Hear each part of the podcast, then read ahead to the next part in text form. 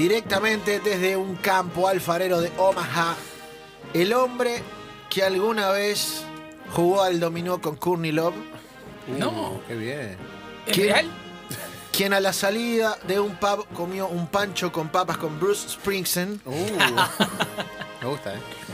Y tiene el ICQ de Michelle Obama, no es otro que Diego Armando Esteban. Carlos Washington Morini, ¿cómo le va? Muy bien, muy bien. Anoche estuve comiendo buñuelos de brócoli con Hillary Clinton. Bien, Hillary. ¿Le gusta lo de brócoli? Sí, Ah, sí, lo- especialmente los hizo Camila y bueno, comimos, estuvimos cenando un rato. ¿Me gusta? Sí, con una. ¿Con vino? No, jugo. Ah, jugo, tomás, jugo, no, es- sin azúcar. Bien, mirá, me gusta. Buen Sí. protocolo, le tenés que avisar si le queda el brócoli en el diente a Todo, Hillary. avisamos todo, cepillo, le prestamos cepillo de dientes, Bien. todo. En casa tenemos todo, siempre nos codiamos con esas personalidades, entonces tenemos, estamos muy cuidadosos con eso. Bien. No dejamos que los caniches se les suban a U para. o sea, con eso. Llevamos muy bien. ¿Qué nos trajo para hoy, Diego? Eh, la verdad es que los últimos días venía escuchando mucho respecto del vínculo de muchos jugadores argentinos con, con grandes personalidades del mundo del básquetbol. Y, hay un tipo dando vueltas vinculado a, jugadores argentinos eh, muy importantes eh, en la historia, que, me parece que, mm, que se lo conoce porque se lo nombra y porque se lo vinculaba, si se quiere, a otros, a otros, a- a otros entrenadores o a otras circunstancias, pero no se le termina de dar realmente la dimensión que, de- de- del tipo del que estamos hablando. Eh, esta persona empieza a los... Es un siciliano, es un hombre de muchísimo carácter, que, que se mudó y que nació en Catania y mm, que, que se tuvo que ir porque los padres tenían otro trabajo, eso fue en el 59 y allá por el 64 empezó a jugar al básquet, empezó a picar una pelota en una iglesia como se acostumbraba en ese entonces y ya tenía 11 o 12 años y le parecía que el básquet iba a ser su vida. Que, que nada iba a ser más importante para, para él. Por, por- por primera vez se, se cruza en su vida con, eh, con Tonino Sorsi, eh, un Gran entrenador italiano que, que, que lo ve por primera vez jugar al básquetbol y lo invita a jugar al liceo. Y, y cuando empieza a jugar en el liceo, eh, él reconoce que por primera vez se encuentra con un entrenador que lo marcó y lo marcó desde el rigor, como, eh, como eh, Renato Vianello. Renato Vianello habló en algún momento sobre, o hay algunos fragmentos sobre, sobre este entrenador que fue después esta persona, y dijo que por ahí sentía que, que- que tenía algunas de las características que, que él le supo transmitir cuando lo cruzó cuando tenía 15 o 16 años. Esta persona lo que dijo es que Vianello le había dado muchísimas lecciones de vida a partir de, de- de lo estricto y lo duro que era para con él. Y se da una particularidad que cuando tenía 17 años esta persona, por errar dos tiros libres en una final de un torneo juvenil, encuentra y se da cuenta que su vocación estaba en otro lado. ¿Cómo se da cuenta? Y porque él erra dos libres, pierden el campeonato en el liceo, y al otro día lo llama el señor que estaba a cargo de, del liceo, que era nuevamente Tonino Sorsi, lo llama y le dice, Héctor, escúchame, lo tuyo, te vi jugar, lo tuyo no es el básquetbol. Lo tuyo no es jugar al básquetbol. Sin embargo, te vi como muchas veces ayudabas a Vianello entrenando a los mini, entrenando a la categoría mini. Claro. Y yo creo que tu vocación está ahí. Nosotros te vamos a pagar absolutamente todos los estudios para que vos te conviertas en un buen entrenador. Te vimos cómo tratás a los chicos, cómo les enseñás, qué transmitís, cómo lo transmitís. Eh, y eso fue en el verano de 1976. En el 92, este señor, Ettore, Ettore Messina estoy hablando, estaba sentado en el banco de la selección de Italia, era uno de los asistentes jugando un preolímpico para los Juegos Olímpicos de Barcelona. Este señor a los 29 años le dieron en la mano a la Virtus Bolonia y a los 33 le dieron el seleccionado de Italia. Este señor es cuatro veces campeón de la Euroliga. Este señor tiene una enorme injerencia en la vida de Manuel Ginóbili. Este señor va a ser quien va a conducir nada más y nada menos que al capitán de la selección argentina, Luis Escola, y es posiblemente uno de los entrenadores con con más reconocimiento a nivel europeo, pero no a nivel mundial. Solo quienes están cerca del mundo del básquetbol saben de qué se trata de Ettore Messina. Eh, Ettore Messina es sin duda la, la escuela del, del básquetbol rígido y, y- que, que, más lo, lo- lo asemeja a, la- a lo que es la, la- la escuela estricta. Cuando nosotros hablamos de Ginóbili y creemos que Ginóbili fue el jugador que fue, es primero para entender que pasó por las manos de Ettore Messina. Ginóbili dijo que eh, fue uno de sus padres deportivos. Dijo que en varias oportunidades dijo, cuando yo llegué a la Kinder Bolonia, Virtus Bolonia, en, 2000 en 2001 sale campeón, Ginóbili dice, yo era un buen jugador en un equipo chico, en equipos chicos. Cuando llegué y estuve en las manos de Ettore, me di cuenta que yo tenía que aprender a jugar y a ser un jugador de equipo grande, aprender a ganar en un equipo grande. Este señor, por ejemplo, eh, permitió que en el medio de un entrenamiento, primera práctica de, de Ginóbili en, en, Kinder Bologna, Ginóbili con el desparpajo que traía de jugar en Reggio Calabria, tomar una pelota y corriera de punta a punta sin pasársela a nadie. Y en el, en el equipo de enfrente estaba Sasa Danilovic, el jugador estrella de Europa, el dueño de la pelota en Europa. Héctor estaba parado en una punta y dejó que Sasa Danilovic agarrara una pelota, se la pusiera, parara el entrenamiento, se la pusiera debajo del brazo y le dijera a Ginóbili, nene, ¿ves esta pelota que está acá? Bueno, esta pelota es mía. Acá el que manda soy yo. Héctor Messina estaba sentado ahí. A los pocos meses, Manu Ginóbili era la estrella de Virtus Bolonia porque Ettore Messina le dio la confianza. Hubo varias cosas que pasaron en el medio. Hugo Sconocini, otro muy recordado por nosotros, fue quien convenció a, a Ettore para que le diera ese lugar a, a Manu. Pero Ettore Messina lo que hizo es formarse poco a poco para ser el mejor entrenador posible. Fue asistente de Popovich, de Popovich hace muy poco, fue el, prim- el primer entrenador eh, europeo en dirigir un equipo de la NBA. Se dio la particularidad que fue en una circunstancia poco feliz, como el la- fallecimiento de Erin Popovich, que, que la esposa de, de Greg Popovich, él se convirtió en el primer entrenador. eh, y es quien eligió ahora a Luis Escola a los 39 años para formar parte de Olimpia Milano, la franquicia que pertenece a, a Armani, a Armani Exchange, se ve en la, en la camiseta. Eh, es un entrenador que, por ejemplo, tiene conceptos como, como que, que para, para él no existe, no existe el uno. No existe, solo, solo existe el, el- el equipo. No existe ninguna, no hay ningún jugador que vaya a ganar ningún partido. Puede ser, para él no existen los LeBron James, no existen los Kobe Bryant, no existen los Manu Ginóbili. Solo le importa el equipo.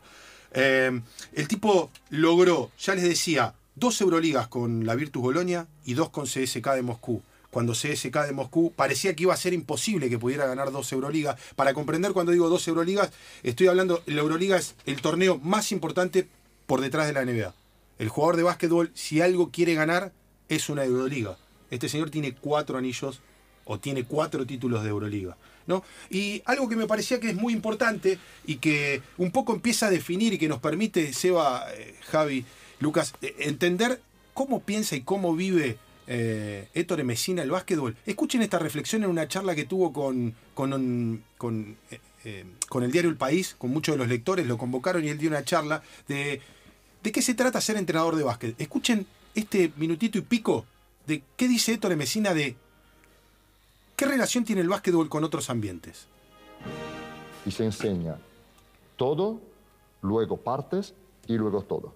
No es como la matemática.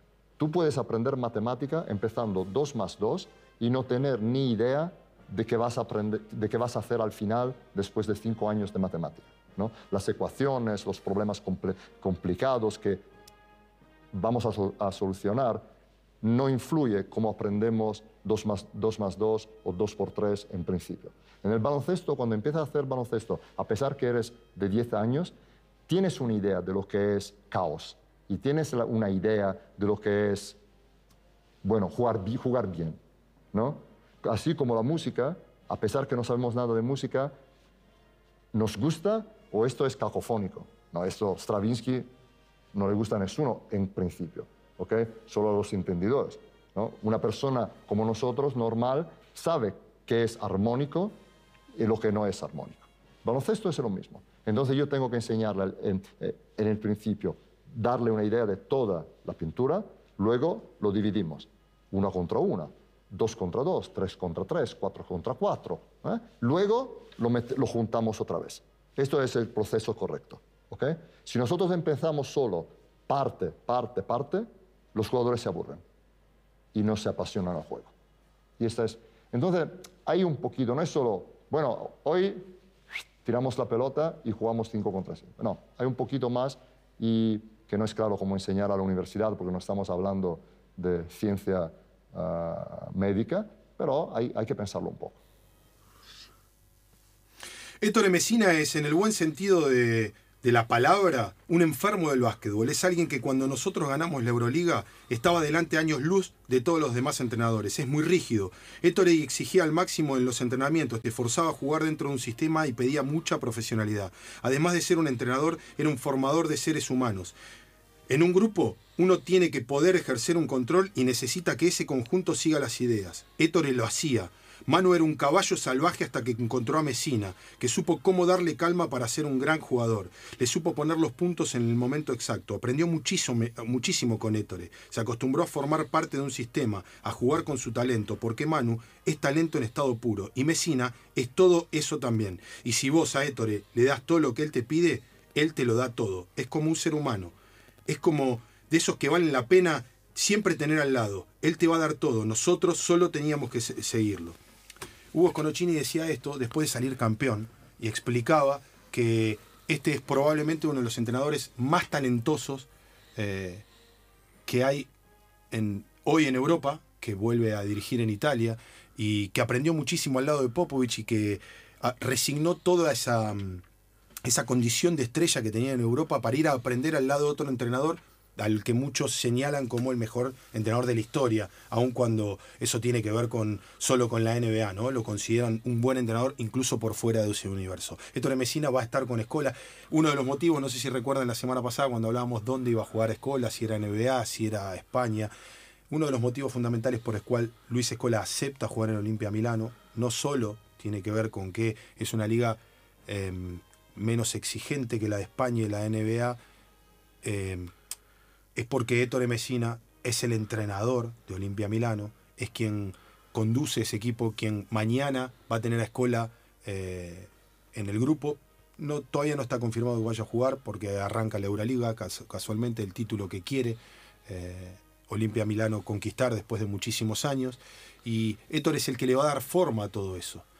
Eh, este tipo tuve la posibilidad de charlar eh, un momento con él eh, en algún cruce que tuvimos en la NBA y es el mismo entrenador que cuando me acerqué le pregunté si él sentía que, que realmente era uno de los padres deportivos de Ginóbili porque Ginóbili lo decía de esa manera y Pau Gasol lo reconocía como uno de los mejores entrenadores que, había, aún cuando era asistente, que había podido compartir.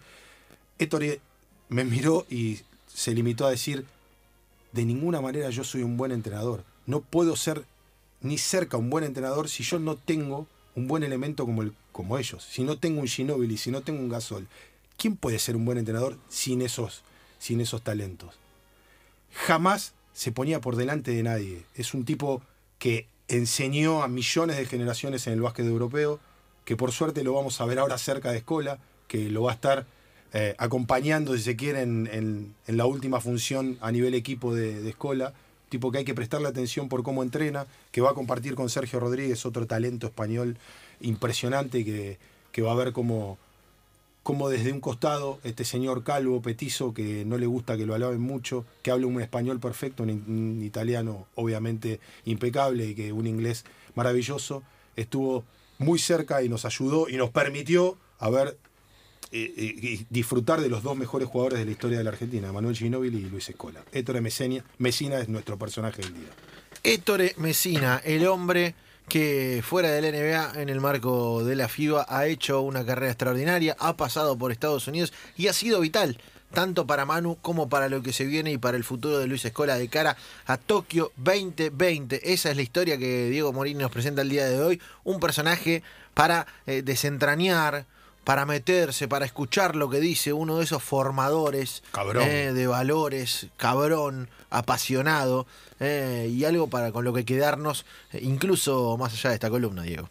Sí, sin dudas es un personaje que si tienen la posibilidad deben escuchar, eh, deben prestarle atención y todo el tiempo es de esos, de esos entrenadores a los cuales vos te sentás y decís, dale, seguí, seguí hablando porque todo lo que vas a aportar me parece que, que tiene sentido, le crees. Le crees porque además después lo refrendan dentro de la cancha. Sus jugadores lo respaldan, los, los resultados también lo acompañan. ¿Es una especie de Bielsa?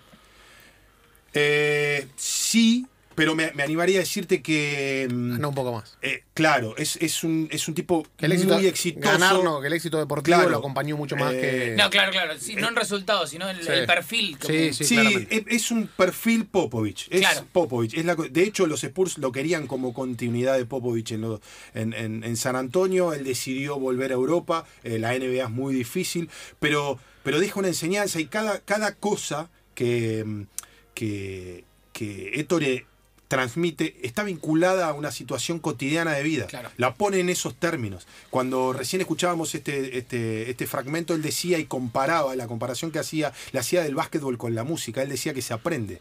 Que por más que vos no sepas, vos sabés qué es jugar bien o qué es jugar mal, y vos sabés qué te gusta a tu oído respecto de la música. Porque él, por eso él entiende que no es una ciencia exacta. Más allá de que cada vez el básquetbol se parece más a eso, cada vez hay más estudios. Pero hay una, hay una parte, hay una, hay una cuestión del talento y la improvisación, que estos tipos que son tan estructurados, eh, logran que el talento quede eh, dentro de parámetros pero dentro de esos parámetros no se pierda la frescura. Y eso es maravilloso. Digo, hay otros entrenadores sin tratar de compararlo. Digo, Sergio Hernández lo vimos hace muy poco, que logró eh, que el talento de Campazo pudiera eh, expandirse en el seleccionado nacional y, pudar- y, pudo convivir también con, una estrella como, como Escola. No es tan fácil eh, sostener esas dos cuestiones. Cuando vos encontrás ese tipo de entrenadores que cuando te explican las cosas tienen sustento, eh, es fantástico. Héctor Mesina es todo eso. Cualquier encuentro que vos tengas, porque lo veas por internet o si tenés posibilidad de charlar con él, te das cuenta que el tipo te está enseñando, te está dejando algo, porque lo pone en términos para que cualquiera lo pudiéramos entender. Señores, Diego Morini nos cuenta la historia de Héctor Mesina y venimos con más Enganche Radio.